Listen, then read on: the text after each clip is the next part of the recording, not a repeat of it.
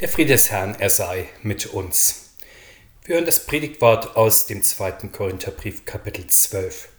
Der Apostel schreibt, ich bin ein Narr geworden, dazu habt ihr mich gezwungen, denn ich sollte von euch empfohlen werden, da ich doch den Überaposteln in nichts nachstand, obwohl ich nichts bin.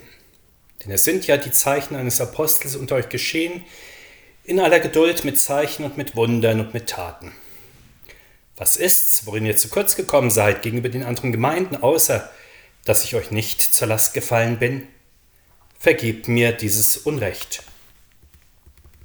Siehe, ich bin jetzt bereit, zum dritten Mal zu euch zu kommen, und ich will euch nicht zur Last fallen, denn ich suche nicht das Eure, sondern euch. Denn es sollen nicht die Kinder den Eltern Schätze sammeln, sondern die Eltern den Kindern. Ich aber will gern hingege hingeben und hingegeben werden für eure Seelen, wenn ich euch mehr liebe, soll ich darum weniger geliebt werden? Sei's drum, ich bin euch nicht zur Last gefallen. Aber bin ich etwa heimtückisch und habe euch mit Hinterlist gefangen? Habe ich euch etwa übervorteilt durch einen von denen, die ich zu euch gesandt habe? Ich habe Titus zugeredet und den Bruder mit ihm gesandt. Hat euch etwa Titus übervorteilt? Sind wir nicht in demselben Geist gewandelt? Sind wir nicht in denselben Fußstapfen gegangen? Schon lange werdet ihr denken, dass wir uns vor euch verteidigen. Wir reden in Christus vor Gott. Aber das alles geschieht, ihr Lieben, zu eurer Erbauung, denn ich fürchte, wenn ich komme, finde ich euch nicht, wie ich will, und ihr findet mich auch nicht, wie ihr wollt, sondern es gibt Hader, Neid, Zorn, Zank, üble Nachrede, Verleumdung, Aufgeblasenheit, Aufruhr. Ich fürchte, wenn ich abermals komme, wird mein Gott mich demütigen bei euch, und ich muss Leid tragen über viele, die zuvor gesündigt und nicht Buße getan haben, für die Unreinheit und Unzucht und Ausschweifung, die sie getrieben haben. Der Herr segne diese Worte an uns. Der Apostel schließt in diesem Abschnitt seine Narrenrede. Er hatte sich in ihr ja freiwillig zum Narren gemacht, so wie Eltern oder Lehrer bisweilen auftrumpfen müssen, auf Regeln pochen, ermahnen, ja sogar vielleicht toben müssen, um ihre widerspenstigen, aufmüpfigen, unwilligen Kinder und Jugendlichen nur irgendwie wieder einzuholen und zu zähmen. Nur dass es sich natürlich bei dieser widerspenstigen Zähmung nicht um Kinder oder Jugendliche handelt, sondern um eine Gemeinde von Erwachsenen. Es ist ja in den beiden Briefen an die Korinther offenkundig, dass es sich hier sozusagen um eine schwer erziehbare Gemeinde handelt und der Apostel schweres pädagogisches und geistliches Geschütz auffahren und beständig das ganze Gewicht seiner Person einsetzen und in die Waagschale werfen muss, um hier nur irgendetwas zu erreichen. Liegt das nun einfach daran, dass der Apostel hier einer heidenchristlichen Gemeinde gegenübersteht und es eben um die Zähmung der wilden Heiden geht, die hartnäckig in ihren heidnischen Sitten und Gebräuchen befangen sind, so könnte man die Situation durchaus beschreiben, nur dass es sich bei den vielen Wilden, in diesem Fall um sehr edle Wilde handelt, sie halten ihre Sitten und Gebräuche ja für die Krone der Kultur und der zivilisatorischen Entwicklung, Genau das war ja das stolze Selbstverständnis der Griechen und auch die moderne westliche Kultur unserer Tage greift immer wieder gerne auf die Antike zurück, besonders dann, wenn sie sich des Christentums entledigen will. Deshalb misstrauten die Korinther dem Evangelium vor allem dort, wo es diese selbstgewisse, ja eingebildete Höhe ihrer Kultur und persönlichen Freiheit in Frage stellte zu diesem Konflikt zwischen dem selbstbewussten Ich in einer humanistischen, menschenzentrierten Kultur und dem Evangelium kommt es auch heute immer wieder. Deshalb sind die Korintherbriefe auch für uns von ganz besonderem Interesse. Was aber war noch einmal der Grund dafür, dass der Apostel gegen seinen Willen so stark gegenüber den Korinthern auftrumpfen musste? Warum musste er sich so närrisch in Szene setzen und auf seinen Wert und seine Verdienste pochen.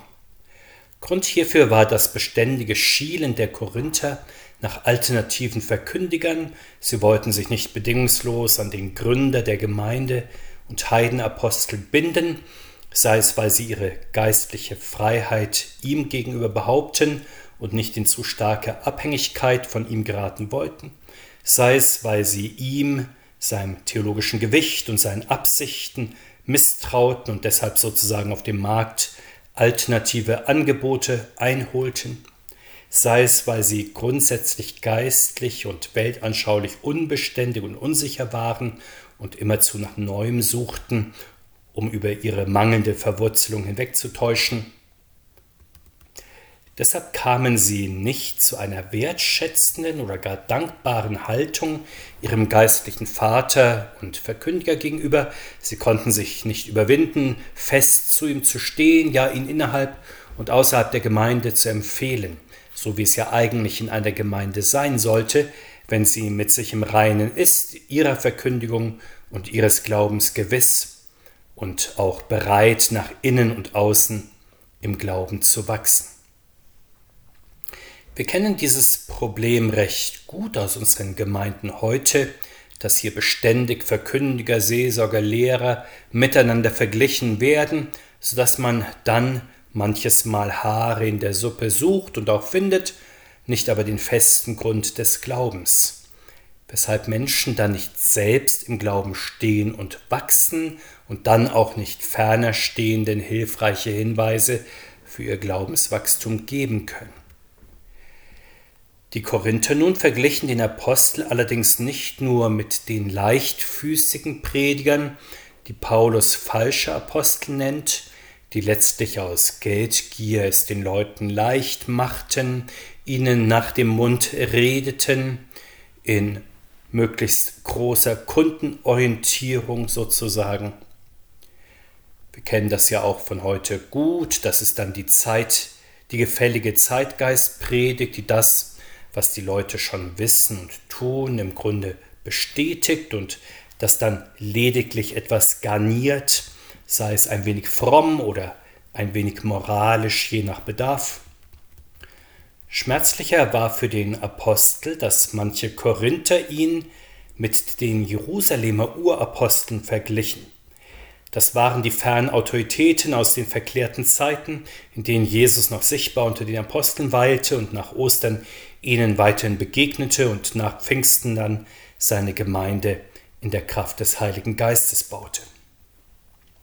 Das war nun das durch die rosarote Brille betrachtete Ideal, an dem die Korinther den Apostel und auch ihre eigene Gemeindewirklichkeit maßen, und offenbar kamen sie, zumindest einige, zu dem Schluss, dass der Apostel diesem Vergleich mit den Uraposteln jedenfalls nicht standhalten konnte.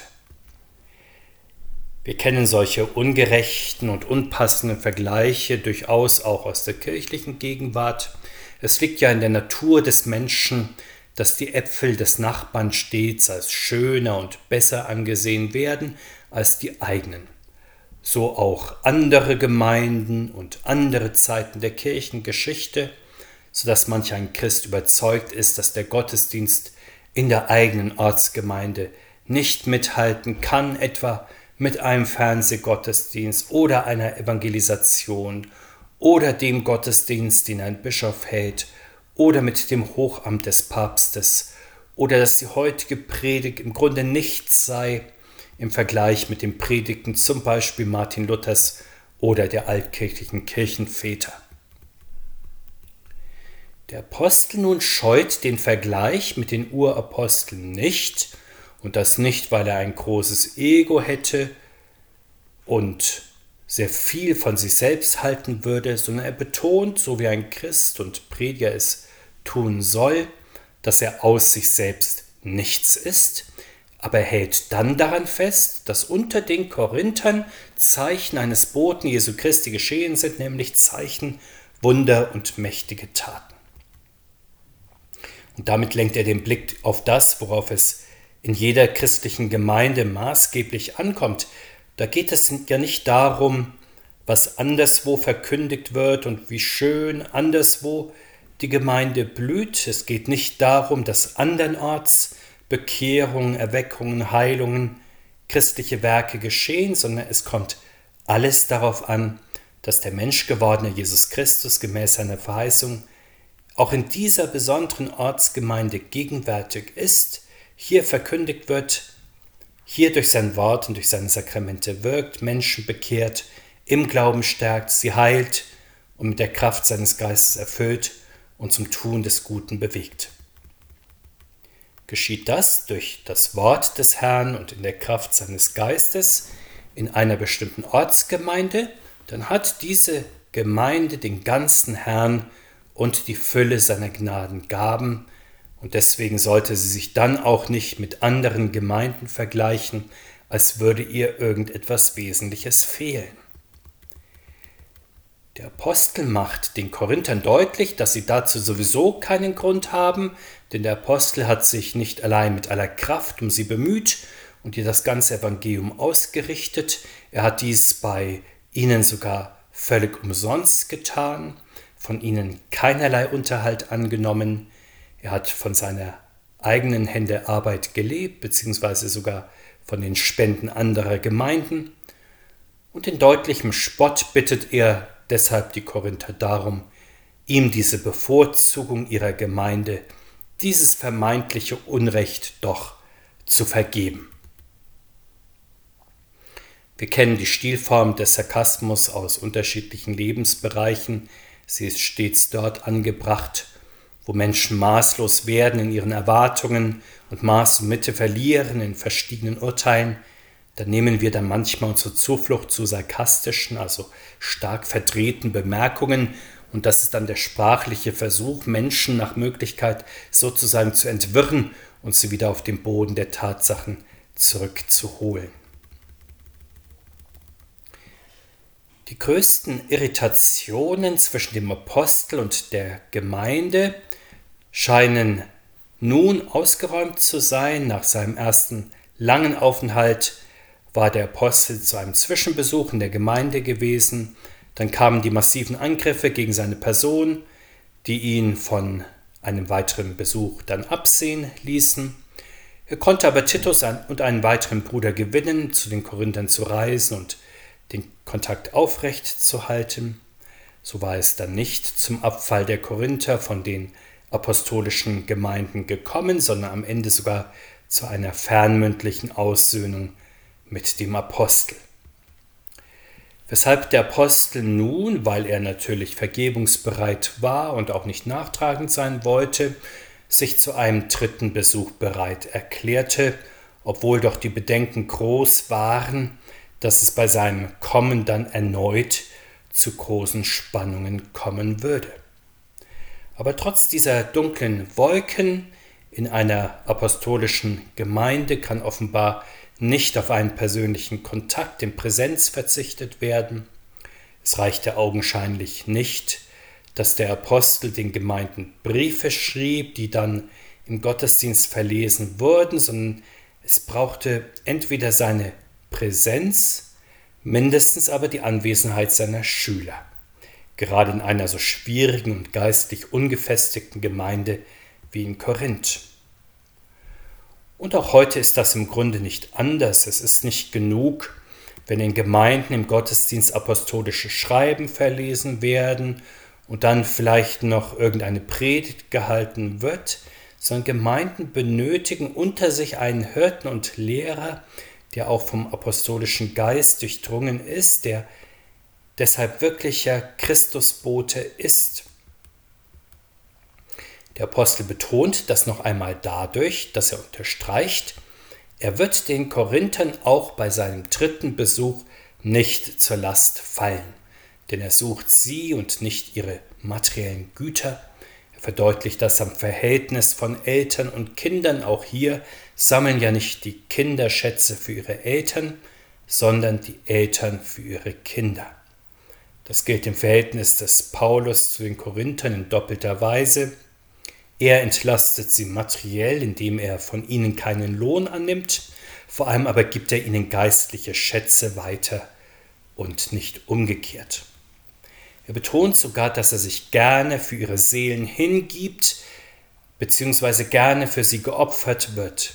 Seine Liebe zu seinen geistlichen Kindern ist so groß, dass er sogar sein Leben für sie zu geben bereit ist.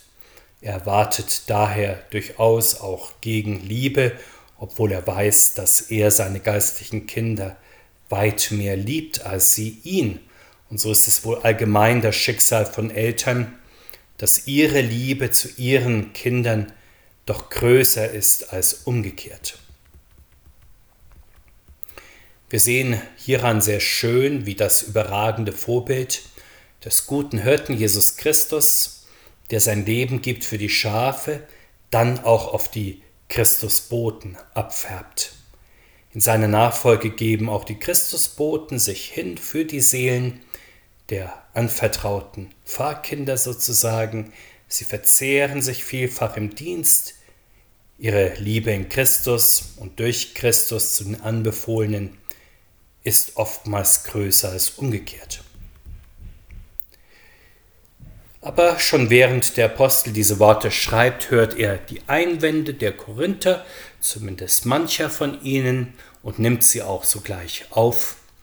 Da ist der starke Vorwurf der Heimtücke und der Hinterlist. Das mag so zu verstehen sein. Die Korinther nahmen dem Apostel nicht nur übel, dass er in der Zeit der größten Spannungen nicht persönlich zu ihnen kam, sie beargwöhnten dann auch, dass er ihnen seine Schüler schickte. Das legten sie ihm offenbar als einen raffinierten Schachzug aus, um sozusagen nicht loszulassen, sondern auch in Abwesenheit dann Einfluss auf die Gemeinde auszuüben. Es gibt ja auch in der Gegenwart Gemeinden, die durch den Zeitgeist sehr weitgehend der Lehre der Apostel entfremdet sind. Die tonangebenden Personen werden vielleicht froh sein, wenn sie einen Verkündiger losgeworden sind, der für ihren Geschmack zu sehr ein Bote Jesu Christi ist. Wie groß aber ist gerade dann in solchen Gemeinden das Erschrecken, wenn auf einen ungeliebten Christusboten dann der nächste oder sogleich gleich mehrere folgen. Der Apostel stellt hier sehr nüchtern zunächst die Frage, ob denn eigentlich eine Gemeinde durch Christusboten übervorteilt oder materiell geschädigt wird.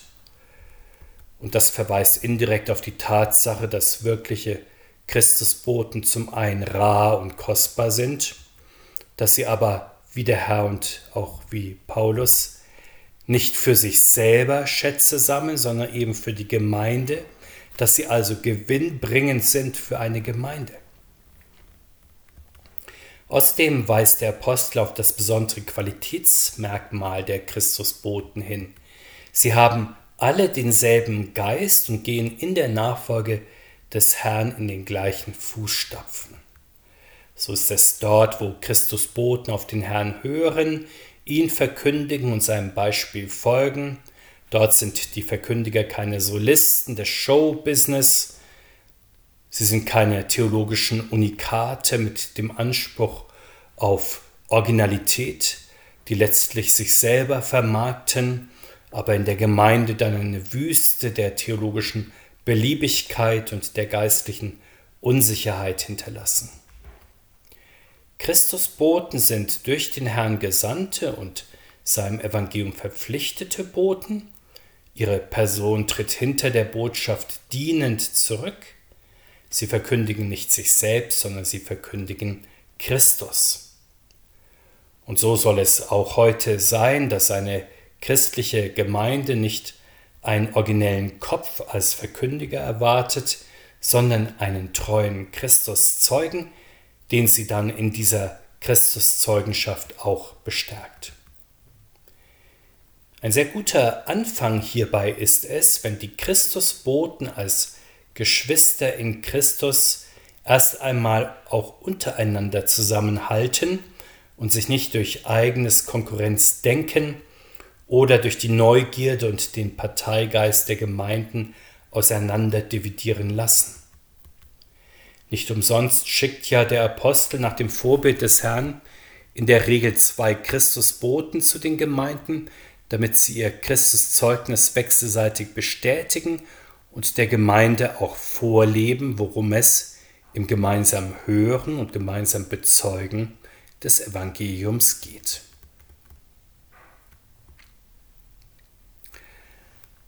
sehen wir, wozu der Apostel insgesamt diese streitbare Selbstempfehlungsrede hält, obwohl er es eigentlich nicht möchte und weiß, dass das vor Gott zumindest völlig sinnlos ist. Geschieht das, um sich gegen ungerechte Behauptungen von Menschen zu verteidigen, dann hätte er hier eine Apologie vor allem in eigener Sache gehalten, so wie seine verschiedenen Apologien vor Königen und Statthaltern, von denen uns die Apostelgeschichte berichtet, vor allem der Verteidigung seiner Person und der Verkündigung von seinen Anliegen gedient hätte. Entsprechend wären dann die Apologien auch der Märtyrer und der Reformatoren vor allem Selbstverteidigungen so wie man sich vor Gericht selbst vertritt oder durch einen Anwalt rechtfertigen lässt. Analog würde dann die christliche Apologetik in Vergangenheit und Gegenwart vor allem dazu dienen, dass Christen falsche Anschuldigungen gegen ihren Glauben zurückweisen darlegen, dass sie nicht ohne Grund und nicht ohne Logik glauben. Sie würden sich also in der Hauptsache selber rechtfertigen. Doch die Rede des Apostels ist nicht in dieser Weise selbstbezogen. Er sagt ja voller Überzeugung, wir reden in Christus vor Gott. Denn der Herr selbst sagt, wer euch hört, der hört mich. Wer euch verachtet, der verachtet mich. Insofern soll die apostolische Apologie bewirken, dass die Menschen das Wort im Mund eines Christusboten auch hören, dass sie dieses Wort nicht verachten. Dabei geht es nicht nur um das Wort des Herrn oder das Amt des Apostels, sondern zugleich auch um die Erbauung der Gemeinde durch das Wort des Herrn und das Amt des Apostels, wo die Gemeinde durch den Dienst der Apostel die Stimme des guten Hirten hört und dieser Stimme folgt, da ist in ihr ein schöner Friede, da erlangt eine Gemeinde das ewige Leben. Umgekehrt, wo eine Gemeinde diese Stimme nicht hört und ihr nicht folgt, da liefert sie sich Räubern und Wölfen aus, da wird die Herde zerstreut. Und wie das konkret in der aufgewühlten und unruhigen Korinthergemeinde aussieht, das beschreibt der Apostel in den letzten Versen unseres Abschnittes noch etwas genauer. In prophetischer Vorahnung befürchtet er ja, dass es bei seinem dritten Besuch leider kein erbauliches Miteinander im Herrn geben könnte, sondern wiederum Hader, Neid, Zorn, Zank, üble Nachrede, Verleumdung, Aufgeblasenheit, Aufruhr, weil viele in der Gemeinde noch gar keine Buße getan haben. Schauen wir genauer auf die Eskalation in Korinth, die der Apostel hier voraussieht und uns beschreibt. Aus widerstrebenden und neidischen Herzen erwachsen Zorn und Streit. Die weitere Folge und nächste Stufe der Eskalation sind dann üble Nachrede und Verleumdung untereinander. Die Endphase ist die offenkundige Auflösung der Gemeinde, wenn einer sich gegen den anderen erhebt in Empörung und Aufruhr. Der Apostel sieht voraus, dass Gott ihn in einen solchen Teufelskreis fehlgeleiteter Leidenschaften bei seinem dritten Besuch in Korinth führen wird, und er deutet auch den Sinn an, Gott will ihn auf diese Weise demütigen und ins Leid hineinführen. Das ist dann eine weitere Station auf dem Leidensweg des Apostels bei seiner Verkündigung des Evangeliums unter den Völkern.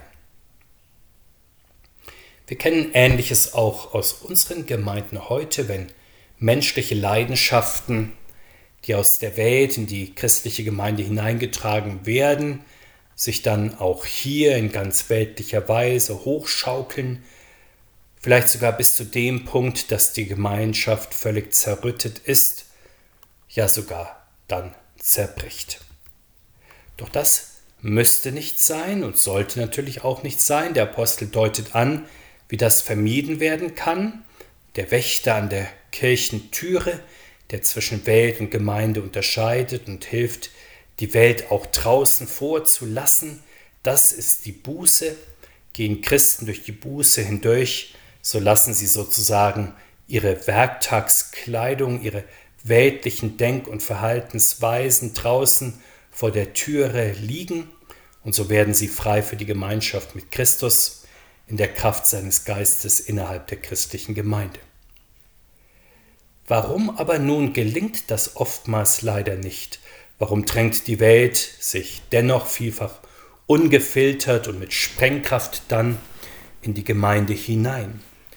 Der Apostel deutet den tiefsten Grund hierfür an, das ist nach gesamtbiblischer Überzeugung das unkontrollierte Begehren des Menschen. Schon bei Adam und Eva sehen wir ja die Macht der Begierde, die den Menschen beherrscht und auf tragische Abwege bringt. Der Apostel nennt besonders die sexuelle Freizügigkeit in Korinth.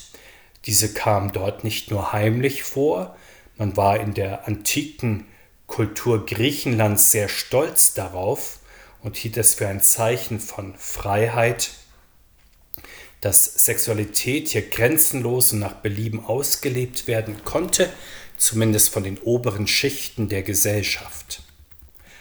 So rühmt etwa der bekannte griechische Redner Demosthenes die sexuelle Freizügigkeit der männlichen griechischen Oberschicht wie folgt Wir haben Hetären, um uns mit ihnen zu ergötzen, sodann gekaufte Dirnen, um unseren Körper zu pflegen, endlich Frauen, die uns rechtmäßige Kinder schenken sollen und denen obliegt, alle unsere häuslichen Angelegenheiten zu überwachen. Soweit das Zitat. Doch schon zur Zeit des Apostels scheint diese Freizügigkeit auch die unteren Bevölkerungsschichten erreicht zu haben, aus denen ja die christliche Gemeinde in Korinth überwiegend bestand. Der Apostel spricht davon, dass hier eben dann auch Unreinheit und Unzucht und Ausschweifung vorkamen, die viele in der Gemeinde ganz in Übereinstimmung mit den Allgemeinsitten betrieben.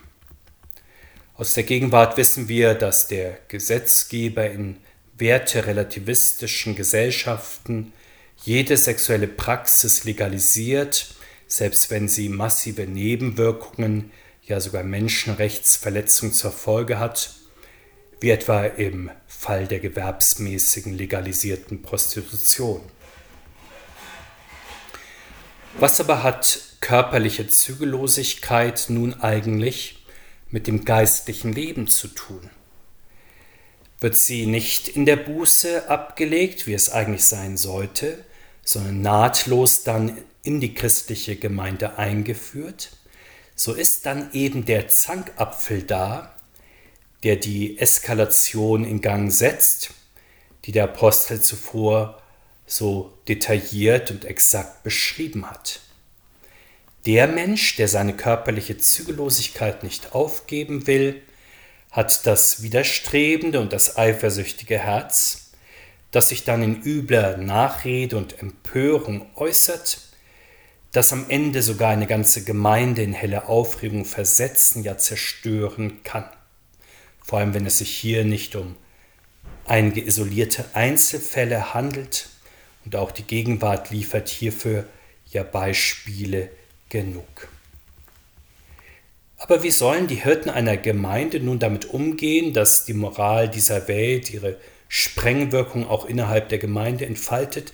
Sollen sie dazu einfach schweigen oder so wie in der Welt einfach jedem Einzelnen seinen Lebensentwurf überlassen und in der Gemeinde dann die Meinungen einfach aufeinanderprallen lassen ohne Wertung, so spannungsreich und zerstörerisch das dann auch sein mag.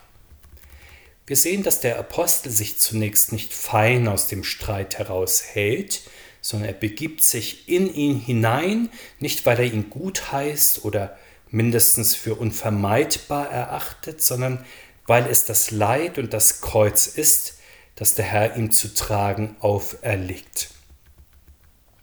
Allerdings er muss und soll das nicht schweigend ertragen, sondern mit Hilfe des Wortes Gottes den Prozess der Scheidung der Geister beschreiben und befördern, der da vor sich geht Und so tut er es ja, wie gesehen, auch. Er hält dabei den vielen, die nicht Buße tun und die den Geist der Welt in die Gemeinde hineintragen, den Spiegel vor. Und so ist es auch heute die Aufgabe der Hirten der Gemeinde. Sie sollen den Geist der Welt, der sich immer wieder eben auch in den christlichen Gemeinden dann findet und hier hineingetragen wird, dann beschreiben und mit dem Wort Gottes zur Umkehr rufen. Der Friede des Herrn sei mit uns heute und alle Tage und in Ewigkeit. Amen.